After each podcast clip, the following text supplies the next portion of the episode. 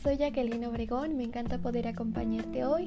Te doy la bienvenida a mi podcast en donde hablaremos de por qué rechazar el consejo de ser tú mismo.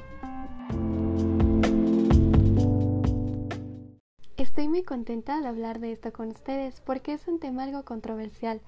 Vamos a comenzar diciendo que en este mundo existe un montón de personas buenas y que probablemente conozcas a alguna de ellas que te han dado un consejo con la intención de que lo uses pero cómo duele en el alma tener que decirles que esos consejos no sirven. Mi favorito de todos es sé tú mismo, que son las típicas cosas que te dice la gente cuando tratas de mejorar, o como ellos lo ven, falsear tu identidad. Y lo digo entre comillas. Precisamente esto ha provocado frustración e infelicidad en nosotros, al no gustarnos como somos. Con lo que voy a decir tal vez puedes considerarme manipuladora, que trato de obligarte a ser quien no eres que finjas un papel ante el mundo.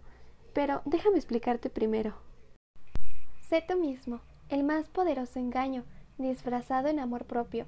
Este poético consejo lo único que esconde es cobardía y la incapacidad para perseguir el ideal que quieres ser. Para que me comprendas mejor, te presento a Pepe y a Juanito, ambos chicos bastante tímidos. De pequeños se las pasaban escondidos en sus casas. Vivieron una adolescencia encerrados en sus habitaciones. Pero un día ambos se miraron al espejo y se dieron cuenta que no podían seguir así, sin probar experiencias, por lo que les pidieron un consejo a sus padres. El padre de Juanito le dijo que no tenía que cambiar, que su timidez era parte de él, porque no hay nada más feo que fingir ser quien no eres. Juanito lo siguió, y su vida se basó en soledad. Siguió encerrado en su cuarto, esperando a gustarse a sí mismo.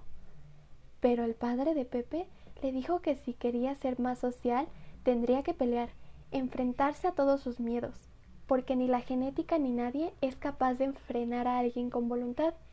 Ignacio pasó su tiempo leyendo libros de psicología, enfrentando sus temores, socializando con más personas, y al pasar los años se dio cuenta que le costaba menos hablar con personas. Cuando volvió a verse en el espejo, encontró un hombre fuerte, comprendió que jamás se arrepentiría de ser diferente a su naturaleza. Quiero que hablemos objetivamente con esto.